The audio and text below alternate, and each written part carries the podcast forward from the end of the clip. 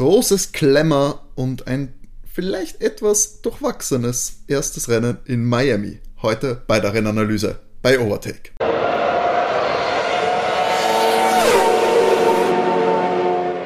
Hallo und herzlich willkommen bei Overtake, eurem Lieblings-Formel 1 Podcast.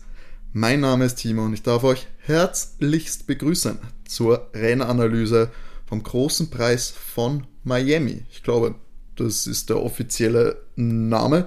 Sie haben ja jetzt das erste Rennen hier in Florida geschlagen letztes Wochenende.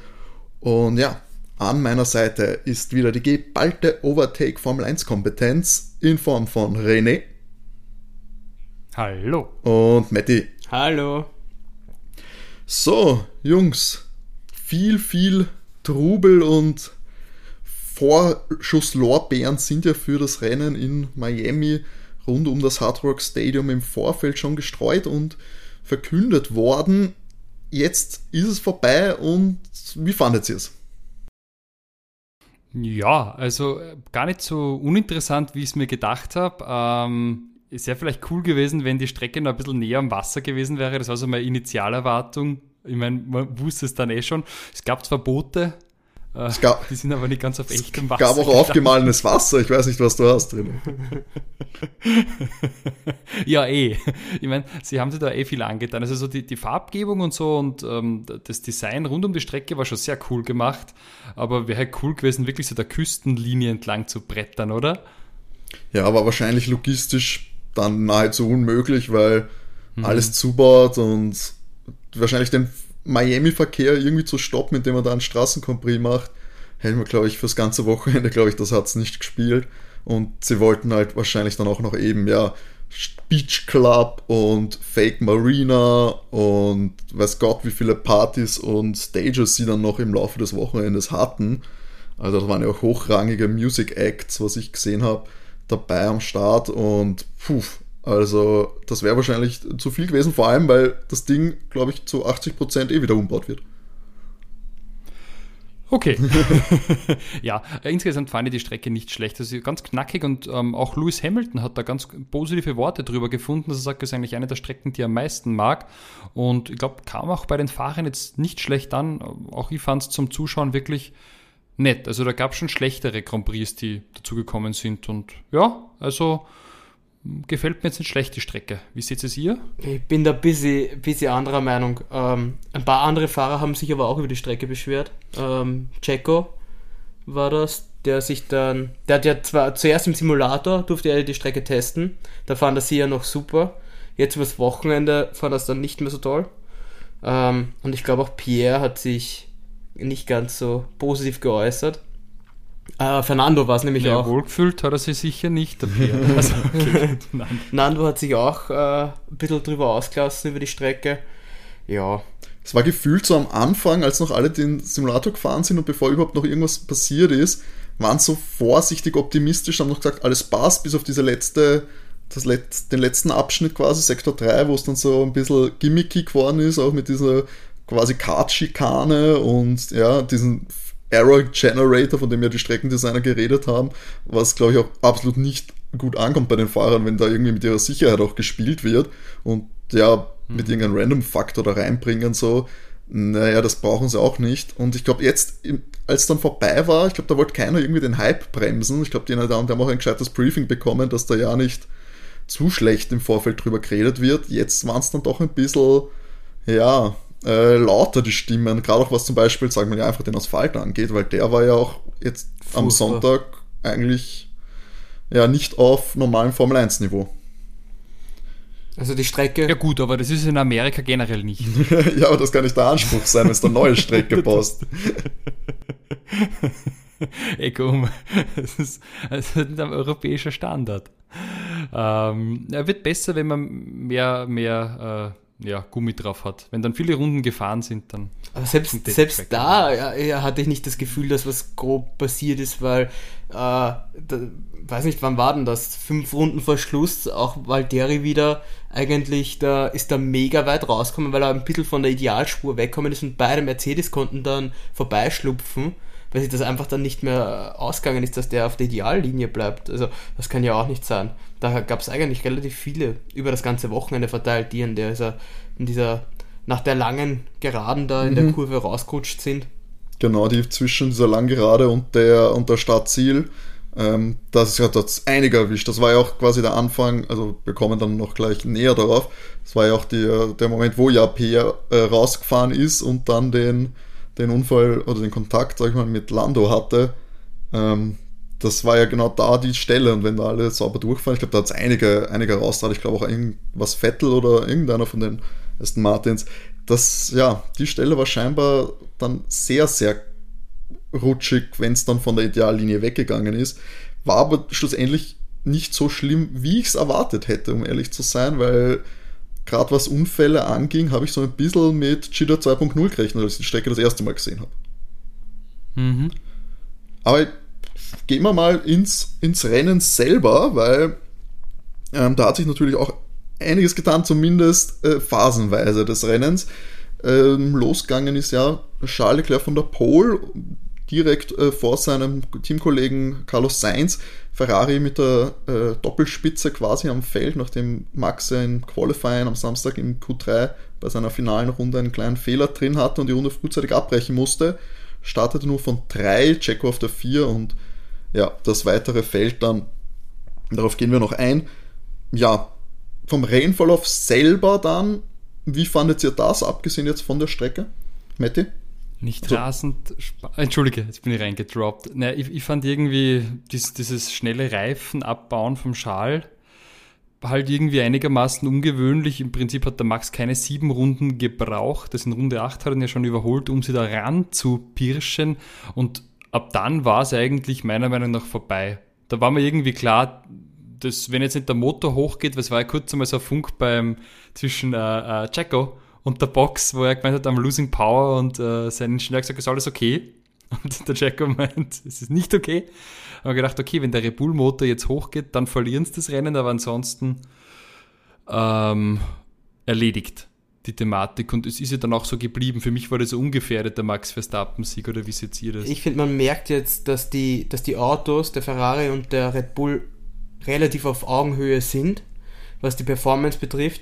Du merkst aber ganz krass, dass der Ferrari im Endeffekt gar keinen DRS-Effekt hat, während der Red Bull halt, siehst du, der Max ist da rankommen und ist vorbeigegangen mit dem DRS, während Charles auf der ewig langen Geraden äh, ist er mit dem DRS einfach nicht rankommen. Genau. Ähm, das hat überhaupt keinen Effekt bei dem Ferrari. Äh, das ist ein ganz großer Unterschied und äh, wie du auch sagst, äh, es ist uns in Imola aufgefallen schon, dass der Ferrari offensichtlich mit dem Reifen äh, nicht so gut umgeht wie der Red Bull. Der dürfte wesentlich äh, sachter zu dem Reifen sein als der Ferrari. Zumindest hat Ferrari irgendwie einen höheren Reifenverschleiß. Das war interessant, ja, weil es gerade bei Charles, wie du sagst, am Anfang, ich glaube, da war relativ früh, nach zehn Runden oder so, oder kurz bevor Max ihn ja, überholt hat, hat wurde schon gefunkt, ja, sie sehen ähm, ja, Abnutzungen bei, Charles Reifen, war aber dann auch nur kurzfristig das Problem. Ja, er hat dann äh, nicht mehr aufholen können oder nicht mehr holen können, hat ja dann bis, glaube ich, ja, einige Sekunden schon hinten gewesen. Ähm, die Medium-Reifen waren das Wochenende vom Anfang an scheinbar ein bisschen äh, gar nicht so die beste Wahl gefühlt. Die Hardreifen, also das lag natürlich dann am Safety Car, dass die Leute, die auf dem Hard gestartet sind, dann besser abgeschnitten haben, weil sie quasi den billigen Boxenstopp nehmen konnten. Aber auch danach, die Hartreifen haben jetzt irgendwie gegen die Mediums direkt ähm, ja, wenig, also jetzt nicht viel verloren gehabt. Ja, das, aber dieses Ferrari-Reifenproblem, ja, ich, das könnte sich noch ziehen, weil ich meine, es sind so einzelne Momente, weil Carlos hatte dieses Problem ja irgendwie nicht. Der konnte zwar nicht so schal aufschließen dann, aber er hat zumindest auch Checo lange hinter sich gehalten. Also von daher müssen wir mal schauen, wie es dann äh, in die nächsten Rennen geht. Updates werden für Barcelona erwartet. Hat zum Beispiel auch schon äh, Matteo gesagt, dass er da äh, ein mittel, mittelgroßes Upgrade-Paket erwartet für Ferrari. Aber sonst schauen wir uns mal so an. Ja, Max, Leistung über das ganze Rennen eigentlich weltmeisterhaft, oder? Ja, stark muss man wirklich sagen, stark. Allein schon der Start war unglaublich stark. ähm, hat er mehr oder weniger Carlos äh, eiskalt am Start äh, deklassiert, oder? Verdammt ähm, gut fand ich gut, das. Der, ja. ja, der, wollte, der Carlos wollte da sicher nicht reinstechen, weil man zweimal in Runde 1 aus hatte er schon diese Saison und dementsprechend äh, hat der Max eiskalt mit der Brechstange durch und Schal nach und ja, dann ihn überholt. Ja, also die Form stimmt. Da muss ich echt sagen, sagen. Äh, das wird jetzt gerade ein bisschen so medial immer so ein bisschen aufgepauscht, dass, dass jetzt das Duell so Charles gegen Max so fair ist und alles mögliche. Ich habe eher das Gefühl, dass, also das ist das Gefühl, das ich jetzt einfach habe, dass der Max einfach über, über das letzte Jahr äh, zu diesem Jahr einfach nochmal so einen richtigen Sprung gemacht hat und sich im Vergleich die Überholmanöver auch einfach viel besser einteilt. Ich habe nicht das Gefühl, dass er, dass es äh, so hart mit der Brechstange probiert, wie, wie er es letztes Jahr probiert hat, wenn du überlegst, gleich das erste Rennen in Bahrain, äh, wo er eindeutig äh, weiß nicht, der hatte fünf Chancen, Lewis zu überholen, hätte einfach sich einfach nur ein bisschen geduldet und auf das DRS-Fenster gewartet. Nahe hat es dann in einer Kurve probiert, wo er dann eine Strafe dafür bekommen hat und sich wieder hinten anstellen hat müssen. Ähm, das war jetzt einfach nicht der Fall. Er hat gewartet und hat dann im DRS-Fenster überholt. Ich finde, Max stellt sich dieses Jahr viel, viel cleverer an, als er das äh, die letzten Jahre gemacht hat. Und ich glaube, äh, er weiß, er sitzt in einem gleich guten Auto und er kann das. Äh, fahrertechnisch dann irgendwie hinkriegen. Und äh, da finde ich, da ist er einfach wahnsinnig gereift. Gefällt mir viel besser als die letzten Jahre bisher. Ich, mhm. Was mir vielleicht auffällt, ist, da können wir dann auch gleich auf äh, den direkten Konkurrenten Charles Leclerc eingehen. Der ist, sitzt da jetzt in einem sehr starken Auto und er fährt natürlich, wie wir auch sehen, äh, im Vergleich zum restlichen Feld oder auch seinem direkten Teamkollegen, ähm, ja, mit Max in einer Liga, weil ja, bis auf jetzt den Mittelteil oder so, auch am Schluss, er hat ihn durchaus angreifen können. Ist jetzt nicht so, dass äh, der da wehrlos ähm, gegenübersteht dem Red Bull. Aber ich habe das Gefühl, vielleicht auch, da, ist, da merkt man dann noch, hat man die, gerade letztes Jahr die Klasse von Lewis halt gemerkt, ich glaube, es braucht auch ein bisschen mehr gegen Lewis, als es dann gegen Charles braucht. Ich habe da das Gefühl, das Verteidigen von Charles, das sind zwar taktisch ganz kluge Kniffe dabei, wie wir auch in den letzten Rennen auch zum Beispiel Chiller oder so gesehen haben, wo sie sich immer taktisch so ein bisschen abgetastet haben. Ich weiß nicht, ob der jetzt im direkten Zweikampf an die Klasse von Max rankommt aktuell. Findet ihr das auch oder ist das nur mein subjektiver Eindruck? Na, ich glaube, du hast recht. Da ist der Max halt nochmal wesentlich gereift. Ich meine, der sitzt seit er 16 ist im Formel 1 Auto, ist unglaublich erfahren, hat einen Weltmeistertitel hinter sich und ich glaube, vom Erfahrungsschatz her ist einfach Schal, der ist zwar ein Riesentalent und großartiger Fahrer, aber noch nicht auf dem Level. Glaube ich auch nicht. Vor allem vielleicht so im direkten Zweikampf ist das jetzt auch, sage ich mal, ja. äh, Schal vielleicht nicht gewohnt in den letzten Jahren gewesen, dass er sich so duellieren musste mit einem anderen Fahrer und, sage ich mal, auch so die Angriffe vor allem auch abwehren musste, ähm, was er, sage ich mal, jetzt, da hat er jetzt, sage ich mal, mit stumpfen Waffen kämpft, wenn das vorkommen ist in den letzten Jahren. Und jetzt dann, ja, so stark verteidigen zu müssen gegen Max ist wahrscheinlich dann nochmal was anderes. Nichtsdestotrotz, wie gesagt, die fahren eigentlich gerade so in ihrer eigenen Liga. Man hat es direkt am Anfang gemerkt. Es gibt halt wieder, wirklich wie letztes Jahr, Max Lewis, was letztes Jahr, jetzt ist es Max äh, Schal und danach mit großem Abstand erst der Rest, selbst die Fahrer im selben Auto. Also Sainz und Perez liefern sich irgendwie einen Kampf auf, äh, um den dritten Podiumsplatz und die anderen zwei duellieren sich um das, äh, ja, um das Siegertreppchen, wenn es ja, dann drauf ankommt. Wenn beide im Rennen bleiben, glaube ich, da geht eigentlich an den beiden auf jeden Fall restliche Saison nichts vorbei. Man muss eigentlich sagen, an den vier führt eigentlich eh kein Weg vorbei beim Podium. Also sollte nicht einer der Ferraris oder Red Bull ausfallen, sind die Podiumsplätze für mich eigentlich verteilt in der restlichen Saison. Die anderen sind viel zu weit weg. Ja, aber wegen am Charles glaubt ihr nicht auch, dass er einfach vielleicht auch manchmal noch nicht ganz so stark verteidigt, weil er weiß, er hat so viele Punkte Vorsprung. Ein zweiter Platz tut es auch, weil sind wir uns ehrlich, er hat jetzt in Imola nicht so gut ausgeschaut. Hat, äh, ich, äh, immer wenn Max ins Ziel gekommen ist, hat Max gewonnen. Von fünf Grand Prix hat er drei gewonnen. Äh, zweimal ist er ausgeschieden. Und Charles hat halt einfach immer noch, weil, der, weil er einfach nie ausgeschieden ist und einfach Punkte macht, hat er immer noch 30 Punkte Vorsprung oder sowas. Naja, es sind jetzt nicht mehr so viele, aber es, ich glaube, das, das kannst du das, einem Fahrer aber nicht unterstellen. Ich glaube. Nee, eh nicht, aber ich glaube, er kann, aber vielleicht, äh, vielleicht äh, probiert Charles auch nicht mit der Brechstange zu verteidigen, weil er weiß, äh, besser er nimmt den zweiten Platz jetzt mit, als er riskiert einen Ausfall oder sowas. So meine ich das einfach. Weil noch hat er, weiß er, er hat ein Polster und er muss nicht mit der Brechstange, weil eigentlich muss jetzt mal Max liefern. Weil der Ferrari wirkt nicht so, als äh, würde der wegen einem technischen Defekt ausschauen, sondern eher, weil sie Fahrerfehler haben. Mhm. Weil Carlos ist in, in Melbourne mit einem Fahrerfehler ausgeschieden. In Imola hat er nichts dafür können, aber auch in Imola hat äh, Charles, hat er auch selber zugeben, einen Fehler gemacht. Ansonsten ist der Ferrari ja super konstant. Das stimmt, aber ich glaube eben, dass, also mit der Bashing verteidigen, da hast du wahrscheinlich recht, aber ich glaube, vielleicht ist es auch einfach die Fahrart von Charles, die vielleicht so eine Spur weniger aggressiv ist. Kann ich auch Und sagen. dann, ja, aber ich meine, es ist eine interessante Taktik, weil wir wissen noch nicht, wie sich die nächste Saison, die weitere Saison entwickelt und jeder Aus, ja, jedes Ausscheiden kostet dann sehr, sehr wertvolle Punkte. Ich habe jetzt kurz nachgeschaut, 19 Punkte sind es, die Leclerc auf, auf, Max hat. Ist, klingt viel und ja, es war vor dem Wochenende ja nochmal 8 Punkte mehr. Aber ja, ich meine, wir sind so früh noch, wir haben noch so viele Rennen vor uns. Der, wenn er nicht irgendwann dann doch entweder durch Updates oder ja, durch eigenen Willen dann ein bisschen mehr dagegen hält. Ja, und ein bisschen die Max-Strategie, die sich ja letztes Jahr, sage ich mal, nicht bewährt hat, aber hey, wenn ich ausscheide, scheidest du auch aus. So quasi nach dem Schema verteidigen. Hat sich nicht bei allen beliebt gemacht, aber hat manchmal auch funktioniert, muss man sagen. Sagen nur, ja, wenn du vorne bist und beide scheiden aus, kannst du das nur als Sieg verwerten ja. eigentlich.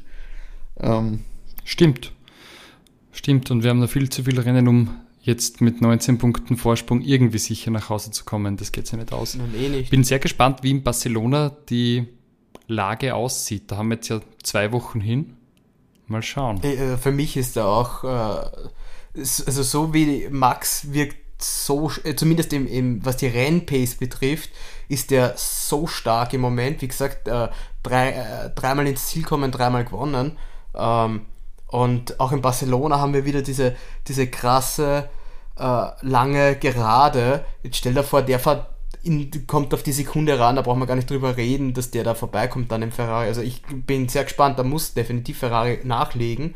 Äh, ich glaube, im Monaco schaut das anders aus. Da wird der Ferrari die Nase vorn haben, aber da werden wir dann vor allem aufs Qualifying schauen müssen, wie es da los äh, das geht. Das wird spannend. Aber vor allem, ich mein, ja. vor allem wie, wie schal, weil das ist, sag ich mal, äh, ja nicht unbedingt äh, ein Pflaster für ihn, wo er, wo er bis jetzt immer Glück gehabt hat. Das stimmt. Das war ja schon in der Vergangenheit äh, schmerzhaft für ihn. Aber gehen wir mal weiter und schauen. Sainz Perez, ja, das Duell, das ja, ist eigentlich erst zum Ende des Rennens spannend geworden, wo wir dann nach der Safety-Car-Phase, als Pierre Gasly ja, den Unfall mit Lando Norris hatte, der auch zu Lando Norris Ausfall führte, gab es ein Safety-Car, das relativ lange angehalten hat und einige Fahrer nutzen konnten, um Reifen zu wechseln. Checo zum Beispiel hat sich äh, Medium-Reifen geholt, während Carlos auf gebrauchten Harz weitergefahren ist. In, da ist es spannend geworden, aber davor habe ich nicht das Gefühl gehabt, dass Checo äh, so stark rankommen ist wie Max, weil Max konstant immer voll an Leclerc äh, immer näher rankommen ist. Charles hat, äh, Checo, Checo hat ein bisschen kämpfen müssen, um Carlos ranzukommen. Woran liegt das, glaubt ihr? Ja, ich glaube, das Auto wird nach wie vor für Max Verstappen gebaut. Checo sitzt da halt in einer Karre drin, die nicht hundertprozentig auf ihn optimiert ist, würde ich jetzt mal so behaupten. Und das sieht man ja im direkten Vergleich, oder? Also Checo kann nie die Leistung abrufen, die Max eben liefert in dem Red Bull. Wobei ich aber auch glaube, dass Max einfach aus dem Auto insgesamt mehr, egal aus welchem Auto, mehr rauskriegt als wahrscheinlich wow, 95% in dem Feld, Fahrerfeld. Also. Ja, das sicher auch, das, da brauchen wir nicht reden, aber ich glaube halt, der, der Jacko ist halt einfach der, der Mann, der den, den ähm, äh, Konstrukteursweltmeistertitel absichern soll und ja. Und seht ihr da jetzt äh, Sainz, jetzt mein, wir haben am Anfang der Saison viel vermutet, jetzt sind es, glaube ich, fünf, sechs Rennen, wie viel haben wir jetzt gehabt? Ähm, der ist jetzt schon ziemlich sicher die Nummer zwei und wird er auch bald Team-Orders bekommen, Schall abzusichern? Ja. Hundertprozentig. Ich glaube auch, das ist, das ist jetzt gegessen. Dafür, dafür ist jetzt auch Max einfach zu stark, äh, dass du, dass du sagst, du, du probierst nochmal, dass du einen von beiden Fahrern da zum Weltmeister machst. Ich glaube, sie werden relativ bald sagen, dass sie ja, haben eine sehr, sehr lange Durststrecke. Äh, ich meine, der Konstrukteurtitel ist nicht ganz so lang wie der Fahrertitel her. Der ist nämlich ein Jahr, ein Jahr weniger lang her. 2008 muss ihn geholt. 2007 war genau, der 2008 der Konstrukteurtitel, 2007 mit Kimi der Fahrertitel. Und ich glaube, die am liebsten wären ihnen beides, aber ich glaube, die erwarten sich schon, dass sie dass den Fahrertitel holen, dass sie wieder mal einen Weltmeister stellen. Und das, äh, außer Charles fliegt jetzt dreimal raus und äh, Carlos gewinnt alle drei Rennen und das, der dreht das um. Aber ansonsten, glaube ich, ist das dieses Jahr eine Gmade Wiesen für den Charles. Ja, das auf jeden Fall zeitlich äh, etabliert sich auf jeden Fall eins. Ich meine, Max sowieso die Eins, ähm, aber ja, von den Zeiten und vom Rennverlauf ist auf jeden Fall klar, wer da Eins und Zwei ist. Falls ihr da jetzt den Kater im Hintergrund hört, das ist logistisch nicht möglich, ihn zu trennen von der Tür, wo wir aufnehmen. Das bitten wir zu entschuldigen. Er vermisst einfach sein Härchen. Ja, die Liebe zu mir ist einfach zu groß. jetzt haben wir da das Spitzenfeld abgeklärt, glaube ich, 1 bis 4. Darauf werden wir uns, glaube ich, jetzt auch auf jeden Fall die nächsten Rennen so einstellen können, auch wahrscheinlich die restliche Saison, wenn da nicht allzu irgendwas Schlimmes passiert. Ähm, die ja. Mercedes-Updates kommen noch. Ja, die Mercedes René glaubt jedes, äh, jedes Wochenende dran, dass der George auf dem dritten Platz fährt. Ja, du sprichst das an, George Russell ist auf der 5 ins Ziel gekommen. Der einzige Fahrer bis jetzt, der jedes Rennen in den Top 5 beendet hat. Also eigentlich eine ziemlich beachtliche ja. äh, Streak, die er da am Laufen hat. Diesmal auch äh, wieder mal, muss man fast schon sagen, vor seinem Teamkollegen Lewis Hamilton ins Ziel gekommen. Die sind nämlich auf 5 und 6 gereiht. Auch wieder, sage ich mal, ja, mit zumindest teamtechnisch auf auf teamtechnisch jetzt auch so in ihrer eigenen, jetzt wieder, jetzt wieder ein bisschen mehr Leistung gezeigt. Gerade Lewis, glaube ich, mit sechs, gerade was man ihm von prognostiziert hast, die letzten äh, Wochen gut weggekommen, aber zufrieden kann er nicht sein, wenn Russell vor ihm kommt, oder? Nein, also wird er ständig intern von Russell besiegt, teamintern beim Duell. Puh, schwierig, schwierig, schwierig. Also ich glaube, Russell ist es halt einfach gewöhnt, eine Shitbox zu fahren die hat er dieses Jahr auch wieder bekommen. auch ein bisschen ein Pech, wenn man so die Drive to Survive Staffel bedenkt, die letzte, wo er sich noch sehr gefreut hat, dass er, dann, dass er jetzt um, neben dem Weltmeister im Weltmeisterauto sitzt.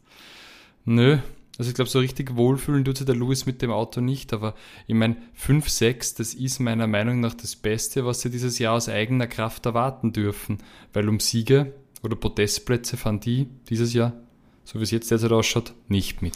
Ja, aber vielleicht haben sie, ein, haben sie ein, vielleicht geht es tatsächlich in Monaco, weil du praktisch keine lange Gerade hast und vielleicht ist da dieses, dieses äh, wie heißt es, äh, Purposing, mhm. äh, da einfach mhm. nicht gegeben und der Wagen funktioniert irgendwie. Im Grunde brauchen sie eine schnelle Runde und dann heißt es verteidigen. Weil mehr ist es in Monaco nicht, selbst wenn die Autos jetzt, weiß ich nicht, 30 cm kürzer geworden sind. Äh, haben es da, glaube ich, sicher eine reelle Chance, weiter vorne mitzufahren. Aber man muss halt auch sagen, dass der George äh, fahrt schon besser wie der Lewis dieses Jahr bisher. Ähm, mhm. Aber er hat auch wieder gestern ordentlich Maßen gehabt mit der Safety-Car-Phase. Das war jetzt, glaube ich, das dritte Mal ja, dieses das Jahr. War Glück. Da hat er, da hat er wirklich äh, Glück gehabt. Gestartet war es ja eigentlich äh, umgekehrt. George relativ weit hinten, glaube ich, Platz 12 gestartet ähm, ist auch durch, dadurch, dass auf die harten Reifen gestartet ist, da haben sie ein bisschen an, an Strategie-Switch gemacht. Lewis auf Medium, George von hinten auf hart.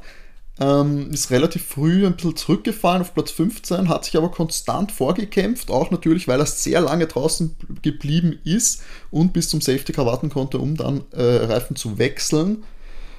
Hat ja dann auf mit den neueren Reifen auch Lewis relativ schnell hinter sich lassen können. Nicht ganz kampflos, muss man auch sagen. Also da hat Lewis schon mal, sage ich mal, aggressiv abgedeckt. Aber ja, das war dann, glaube ich, ein ungleiches Duell und ja, Lewis Strategie Pech, aber er hat gesagt, ja, Funk, glückliche Funksprüche hören sich anders an.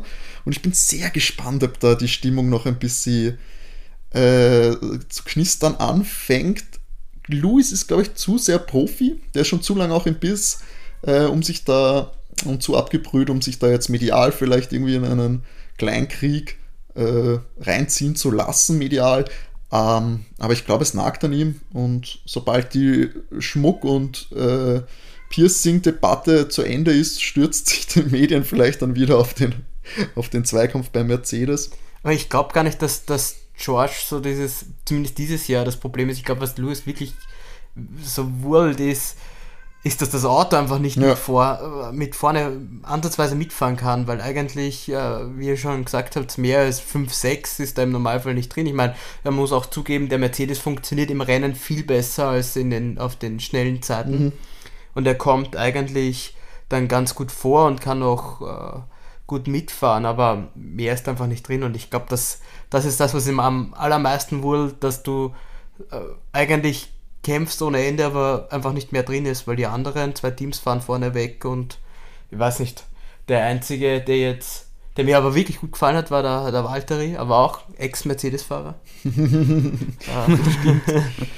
Ja, Valtteri, du sprichst es an, Platz 7 ins Ziel gekommen, War auch lange, brav gestern. nahezu, fe nahezu fehlerfrei, die ganze Zeit auf Platz 5 gewesen, hat einiges abgewehrt. Alles richtig gemacht. wäre wahrscheinlich auch auf 5 ins Ziel gekommen, wäre nicht dann auch in der äh, ja, letzten Kurve da ein, ein Fehler passiert und Charles, äh, Charles ich, äh, George und Lewis konnten vorbeiziehen. Aber war es ein Fehler oder hat er sich gedacht, na gut, die Jungs, die kenne ich von wo? Lass ich mal vorbeifahren. Ich weiß nicht, ob George auf so leibend ist, dass er sagt, na, den George gönne ich das, dass er auf- wieder auf 5 fährt.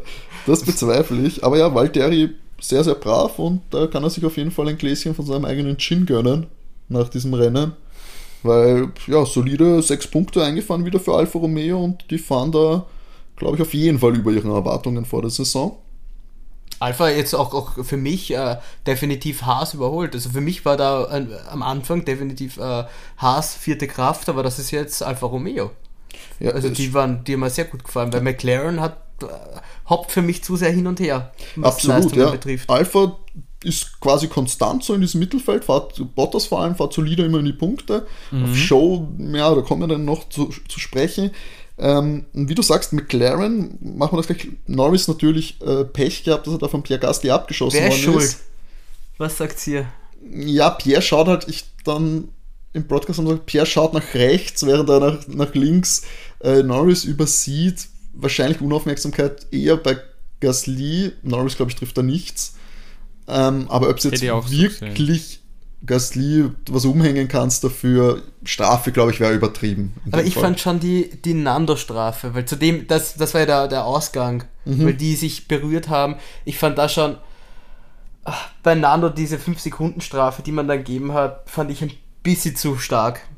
Ähm, zu viel des Guten, weil schlussendlich äh, hat auch äh, Carlos und Checo gezeigt, dass man da in dieser Kurve fighten kann und diese Kurve reinfahren kann, wenn du einfach noch ein bisschen schaust.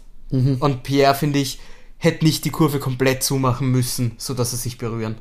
Also, weil er war vorne und es wäre sich auch wahrscheinlich ausgegangen, dass er vorne bleibt, wenn der Nando da reinsticht. Ja. Strafe fand ich auch zu hart. Ich meine, Pierre hat es eh schlimmer getroffen fast. Also er ist dann auch, glaube ich, hat aus diesem Kontakt dann ja. den Schaden mitgenommen äh, am hinteren Teil des Autos und musste dann äh, abstellen, bevor es überhaupt aus ist. Ja, das war da gerade in diesem Bereich, da waren die, die härteren Kämpfer eigentlich. Das war auch ein sehr enges Feld, also da hat sich keiner im Mittelfeld wirklich absetzen können und es hätte eigentlich fast jedem passieren können, dass er ja hinten äh, ja, aus, sag mal, hinten rauskommt, dann als als letzter oder so. Da war ein sehr enges Feld hintenrum. Ähm, ja, gut, Latifi ist es dann vielleicht geworden, aber das ist ein anderes Thema. Ähm, aber ja, wenn wir wieder McLaren Norris eben Pech haben im Ausscheiden, war aber zu diesem Zeitpunkt auch weit davon entfernt, irgendwie vorne äh, in den Punkten mitmischen zu können. Danny Rick hat auch schon einen durchwachsenen Samstag gehabt, ist jetzt als 13. ins Ziel gekommen. Auch wieder gemunkelt, irgendwas passt mit dem Auto nicht. Ah, Das ist, ist letztes Mal so stark gewesen, die McLaren. Auch im Qualifying ab und zu gut. Norris auch wieder gute Zeiten gefahren am Samstag, aber die bringen es irgendwie sonntags nicht konstant auf die Strecke. Ja, vor allem, ich habe das Gefühl, also meiner Meinung nach ist, hat Danny jetzt wirklich auf, auf Lando Boden gut gemacht, weil die sind sich meistens, sind sie beide sehr eng beieinander. Und das bestätigt einfach nur, dass der McLaren einfach solche Auf- und Abs hat, äh, an welchen Tagen die Leistung haben und an welchen nicht. Weil es nicht so ist, dass Lando wie letztes Jahr da vorne ums Podium mal mitkämpft und Danny ist da irgendwo außerhalb der Punkte, sondern es sind entweder beide fahren um die Punkte oder es fährt keiner um die Punkte. Das ist schon. Also langsamer als der Aston Martin darf es halt eigentlich wirklich nicht sein. ja, machen wir gleich da den Übergang auf, den, auf die Kollegen in Grün. Komplettes, ja, Komplettkatastrophe eigentlich zum Start. Beide Autos nicht am Grid äh, aufgestellt gewesen. Kam relativ spät die Meldung, es gab äh, Benzinprobleme, was scheinbar mit der Temperatur, mit der äh, Temperatur dran lag, glaube ich dann, zumindest gehört zu haben. Motor ließ sich nicht starten, ergo beide aus der Box raus. Und ja, die haben natürlich dann auch davon profitiert, dass sie mit der äh, harten Reifenstrategie ins Safety Car reingerutscht sind. Sagen wir mal so, wie es ist, fürs, bis zum Ende einer hat davon profitiert, das war Lance Stroll. Auf Platz 10 immerhin noch einen Punkt geholt, auch nur auf Platz 10 wohlgemerkt, weil Alonso äh, die 5-Sekunden-Strafe bekommen hat und da drei Plätze äh, verloren hatte. Aber ich sag mal.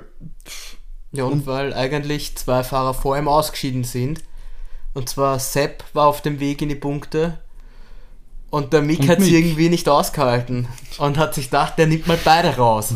also, ja, ich muss sagen, Mick ist jetzt auch, äh, ich glaube, Deutschland wird wieder geteilt in Ost- und Westdeutschland. Also ich glaube, jetzt wird polarisiert innerdeutscher Konflikt. Nein, Scherz.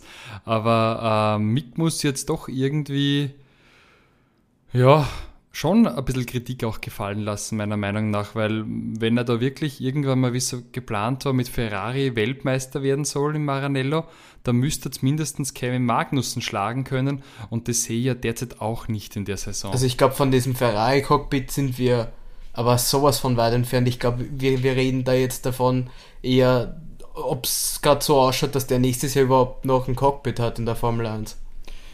Ja, ich glaube auch eher, dass das gerade sehr schlecht ist. Mhm. Jetzt, das Wochenende war das erste, wo man sagt, die sind ungefähr auf Augenhöhe. Aber ich glaube nicht, weil Mick gut war, sondern weil äh, ähm, Magnussen gestruggelt hat, beziehungsweise wahrscheinlich das Auto im Allgemeinen ähm, paar Probleme gehabt hat auf dieser Strecke. Ich glaube, das lag auch wirklich viel an der, an der Strecke, dass da ein bisschen gestruggelt wurde ja, Haas nicht gut ausgeschaut, Magnussen dann auch nicht ins Ziel gekommen, haben sehr lange hintenrum gehadert, auch Samstag schon beide nicht allzu gut ausgeschaut.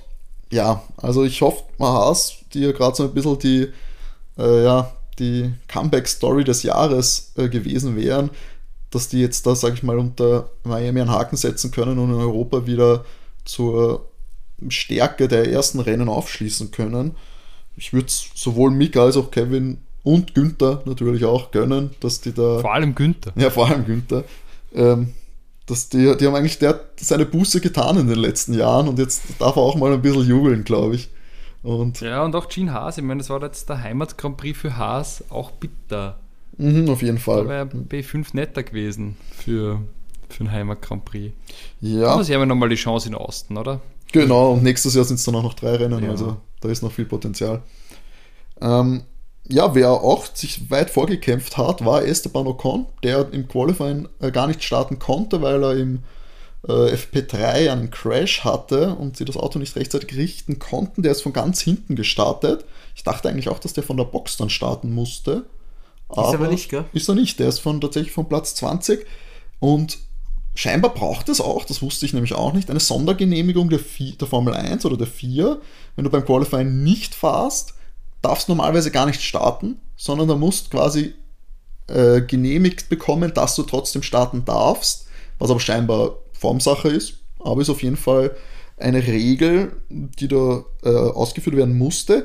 Für ihn hat sich auf jeden Fall ausgezahlt und für Alpine, weil Platz 8 ist es dann geworden, auch ein Safety Car Profiteur, aber pff, fehlerfrei, soweit man es mitbekommen hat, war jetzt nicht der Fokus auf ihn, sage ich mal, das äh, die Regie hat dann jetzt nicht allzu viel gezeigt von ihm. Aber ich meine, wenn es dann auf Platz 8 kommst, da, sag mal, da hast du jetzt nicht viele Fehler erlaubt. Vier Punkte eingestoppt. Esteban kann Alpine aktuell eigentlich recht zufrieden sein, oder? Ja, finde auch. Solide Performance. Ich habe jetzt auch nicht wahnsinnig was von ihm mitbekommen. Äh, es ist halt oftmals so, dass die da im Mittelfeld weniger Screentime haben. Aber ich glaube, äh, er hat sich seinen Platz in der Formel 1 sehr verdient ähm, und das passt schon so. War jetzt eigentlich jedes Rennen vor Alonso? Ich glaube schon, oder? Ja, weil Nando so viel Pech gehabt hat das, in den letzten Rennen. Das wohlgemerkt, das muss man dazu sagen. Jetzt auf die Strafe, er wäre auch, glaube ich, vor ihm gewesen. Das war ja, bitter für ihn, aber ich meine. Vielleicht ist der Nando auch jetzt nicht mehr ganz so bei der Sache. Achso, stimmt. Hörer der letzten Mhm. Folge wissen Bescheid. Man hat sie auch jetzt wieder zusammen gesehen. Servus TV, Moderatorin Ja. äh, Andrea Schlager und Fernando Alonso Händchen halten da in Miami. Da ja, muss man, entweder es verleiht ihm mehr Flügel, weißt, gibt ihm die Power oder er ist ein bisschen abgelenkt und ist, da, Ein bisschen zu viel Party davor gemacht. ist im Kopf dann vielleicht woanders. nicht im, nicht im Auto. Eieieiei. So schnell geht's bergab mit der sportlichen Leistung. Übrigens, äh, Side-Talk, äh, Lindsay Vonn war ja Max Verstappen besuchen und ich finde das immer sehr spannend, weil Lindsay Vonn hat ja schon letztes Jahr bei der ähm, WM-Entscheidung Max unterstützt, wie man da die Celebrities gefragt hat, wer denn ähm, die Formel 1 Weltmeisterschaft gewinnen wird soll. Und ist insofern interessant, weil die ja früher ein sehr gutes Verhältnis zu Lewis Hamilton gepflegt hat. Und äh, Ist da, ist aber auch jetzt aufgefallen, wie sie, wie sie schön in die Kamera das reingesagt hat, während ihr jemand die Red Bull-Dose in die Hand drückt hat. da habe ich mir auch nicht geachtet, weil da habe ich mir gedacht, hm, super, die ist nicht mal offen. Ja, die geschlossene Red Bull-Dose. Red Bull-Dose in die Hand drückt, super. Ja, die, diese, die, die war ja sowieso naja, nach der aktiven oder? Karriere muss man weiterhin Geld verdienen, gell? Die war ja eng mit Red Bull, aber auch schon während der aktiven, oder? Die hat doch auch Das schon. war ihr in- Sponsor, glaube ja, ich. die hat den, Bullet, ja. Sponsor, den Bulletin war die, glaube ich, jede Ja. zweite Ausgabe äh, war die irgendwie drinnen und Aber warum kann die so gut Deutsch? ja, in Deutschen, Was die hat in, Deutsch, die hat in Österreich gelebt und glaube ich auch einen österreichischen Trainer Tirol, gehabt, der oder? dann Tiroler Trainer. Ah, und wirklich? Skiwachsler. Und die hat, Aber, aber warum, aber die Flie also ganz ehrlich, äh, ich da habe mir schon irgendwie erwartet, dass, dass sie gebrochener Deutsch spricht, aber die spricht ja das Bibi fein einfach. ja, ich war auch sehr Also, überrascht, muss ich zugeben, als nicht so äh, aktiver Ski-Weltcup-Verfolger. Ähm, aber die können, dann ist man immer überrascht, die können fast alle halbwegs Deutsch tatsächlich. Ähm, ist wahrscheinlich dem zu schulden, wenn du einfach die ganze Zeit auch dann trainierst in Österreich und die, halb, die Hälfte der Rennen irgendwie im Ja, das sind halt Raum wir, weißt stattfinden. wir, unser Da sind wir Land. noch wer. Da sind wir noch wer. Wir vor. Ja. Da haben wir gewonnen. Die guten Zeiten beim Marcel. Jemand, der das Wochenende aber auch als Sieg verbuchen kann, ist, glaube ich, äh, Williams, der mit Alex Albon wieder in die Punkte gefahren sind. Diesmal gibt es sogar zwei, auch zugegebenermaßen wegen der Strafe von Alonso. Aber es wäre auch so einer gewesen auf Platz 10. Und ja, das ist ja eigentlich, sag ich mal, sind jetzt schon drei Punkte mehr, als wir ihnen fast zutraut hätten am Anfang der Ja. Saison. Ja, sehr brav. Aber ist Ja, euch auch aufgefallen, wird sich freuen. aber ist, euch, ist euch aufgefallen, seit wann er gut ist? Seitdem er rote Haare hat. Ja, richtig. Mhm. Ja. Vor Australien gefärbt, die Haare rot und direkt mal Punkte geholt. Jetzt Ja. wird so bleiben, schätze ich mal, die rote Rakete. ja, Alex auf jeden Fall besser als sein Teamkollege Nicolas Latifi. Und im Moment, äh, ja, ich habe ihn ja doch auch immer wieder bekrittelt, aber im Moment, äh, der liefert beinhart ab für das, was der Wagen, also ich hätte nicht erwartet, dass äh, der Alex in dem, in dem Wagen überhaupt irgendwann einmal in die Punkte fährt und jetzt äh, zweimal in drei Rennen, äh, Hut ab. Äh, zwar ein bisschen glücklich, aber äh, Kupf wie Katsch im Endeffekt, weil Punkte sind Punkte, das ist das, was zählt und im Vergleich braucht man nicht drüber reden, dass Latifi den nächsten Teamkollegen nicht schlagen wird. Ja, ich mein gut, den Teamkollegen möchte ich sehen. Ich glaube, dass der, der Einzige, der mir einfällt, der darf gerade nicht fahren. Kommt aus Russland. Ähm, und das sage ich als Vorsitzender des King Latifi, Latifis Fanclubs. Übrigens, Immer noch. Immer, immer noch. Hey, was bin ich hier so ein Bandwagon-Fan? Ich stehe zu meinen Leuten. Übrigens, nur äh, vollständigkeitshalber habe ich auch nicht gewusst, lese ich gerade nach. Alonso hat tatsächlich 10 Sekunden Strafe bekommen insgesamt. Okay. Einmal für die Kollision und einmal für Leaving the Track und, und dann einen Vorteil draus geschlagen. Deswegen ist es dann auch nicht nur Platz 9 gewesen, sondern dann Platz 11 für ihn. Ja, viel Pech dabei in Anfang der Saison jetzt auch schon. Ich glaube aber, wie wir, wie ihr wisst, sind wir, glaube ich, alle Verfechter, dass Alonso da definitiv mehr, äh, mehr kann als jetzt ein Der Platz wird 11. nochmal sein, der hört erst auf, wenn er dreimaliger Weltmeister ist. Das war immer sein Ziel, Ja. er will der Spanier sein mit drei Weltmeistertiteln. Und damit wird er uns, wenn, wenn das sein Lebenswille ist, den er antreibt, ich, wird uns alle überleben, bis er das schafft. ähm, Ah, aber war, wer auch ein sehr schlechtes Wochenende hatte, war auf jeden Fall Alpha Tauri. Yuki hatte ein ziemlich starkes äh, Qualifying.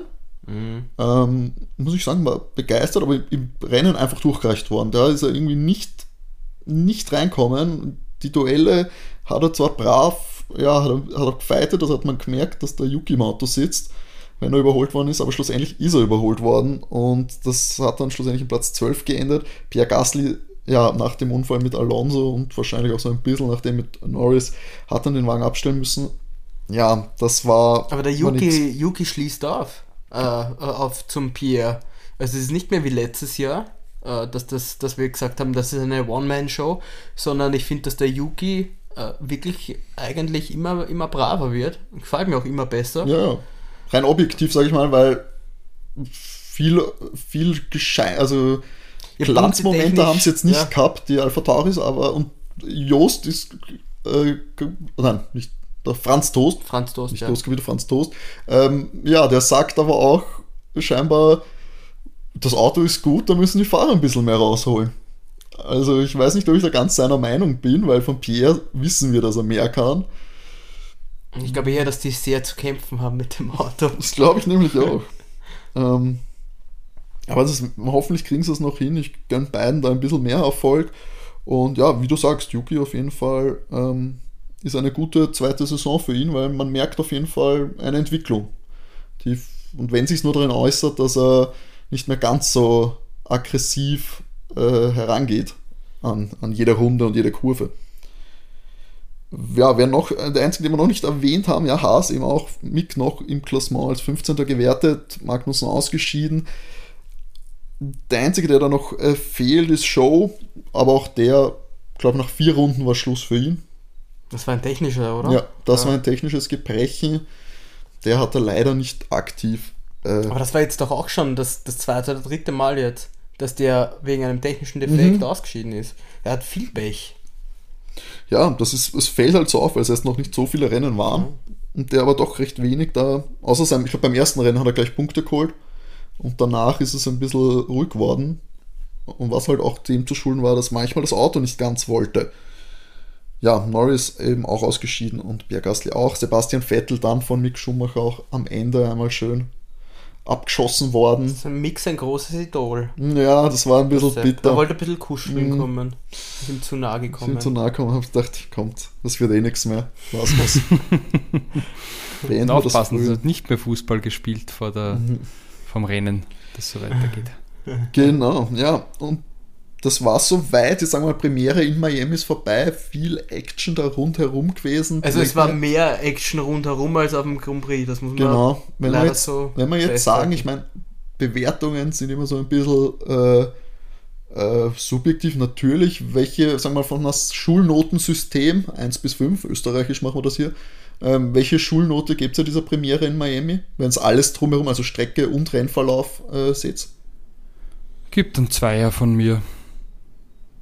Boah, Das ist aber das gar nicht so schlecht. Viel. Also für mich ist das, war das der jetzt der, der langweiligste Grand Prix von denen, die wir dieses Jahr bis jetzt gesehen haben. Ähm, von daher, weiß ich nicht, Dreier oder ein Vierer mit dem ganzen Drumherum. Also mit allem Drumherum ein Drei, würde ich ihm einen Dreier geben, aber was sonst, was die, was die Rennaction betrifft, war es eine Vier. Also es hat sich, gut, wir haben den, den jetzt das, das Safety Car gehabt, wegen Pierre und, und, und äh, Lando und wir hatten diesen Zwischenfall mit äh, Mick und Sepp und dann kann ich mich eigentlich erinnern an das Überholmanöver von, von Max an Charles, aber ansonsten war das eher ein sehr maues Getue mit wenig Action dahinter. Ja, muss ich mich fast anschließen. Ich tendiere auch eher zu einer 3. Ich glaube auf jeden Fall Potenzial nach oben. Ich mag es auch, wenn sie eben dann sagen wir, die Strecke ist nicht ideal, die ist nicht perfekt. Ich finde, das macht es aber auch immer ein bisschen spannend. Ich mag das, wenn es so ein bisschen rough ist, okay, einmal von der Ideallinie weg rutscht raus. Ist weder für die Fahrer gut noch für die Autos gut, aber es sorgt so ein bisschen für, ja, für so, ein, für so einen Faktor, der nicht immer ganz zu berechnen ist und das macht es spannender für mich als wirklich objektiven Zuschauer da. Aber ob das jetzt äh, die Art von Spannung ist, die die, Orgi- die Offiziellen erwarten oder, oder wollen, ist, glaube ich, äh, bezweifelswert.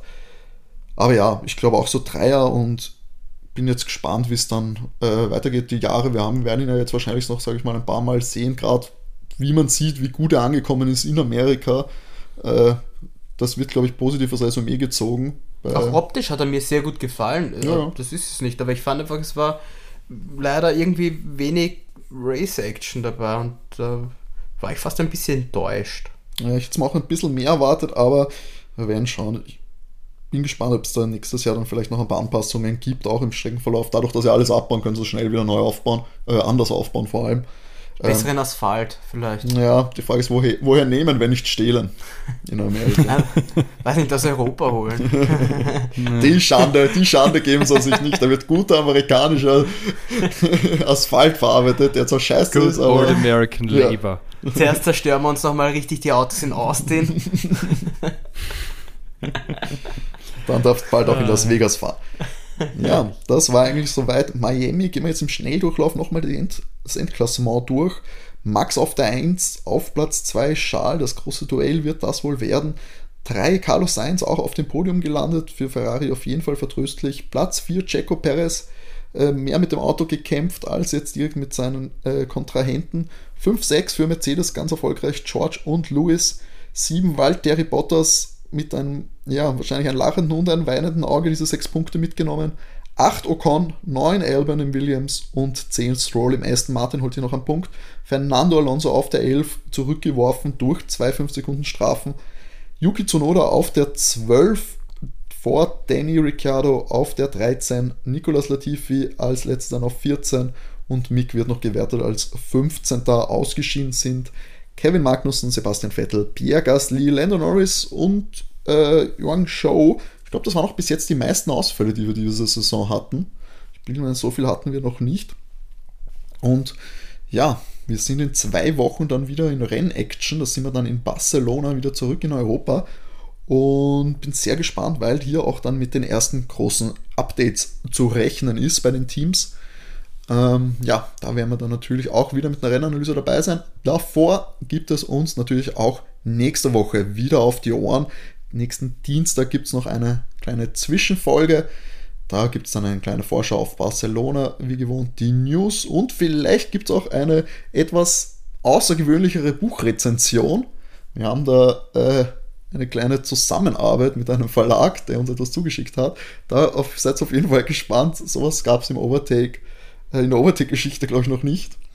Ähm, ja, dann, wenn ihr Feedback habt, könnt ihr uns das natürlich auch gern zukommen lassen per E-Mail an overtakef1.gmx.at oder auf den Social Media Kanälen Instagram at overtake-df1podcast und at overtakecast auf Twitter folgen und gerne rühren, falls ihr Wünsche und Anregungen zu unserem Podcast habt. Ja, Miami ist geschlagen. Wir ziehen uns die bunten Shorts und Tanktops wieder aus und setzen die Barcelona-Hüte auf. Keine Ahnung, was man dort trägt. Aber wir freuen uns schon, sind gespannt, was sich tun wird. Und in diesem Sinne wünschen wir euch noch äh, eine schöne Woche. Bleibt gesund, bleibt brav. Und René, dir gehören die letzten Worte. Wie immer wünschen wir euch genug Sprit im Tank. Auch wenn er teuer ist. Bis zum nächsten Mal. ciao. ciao.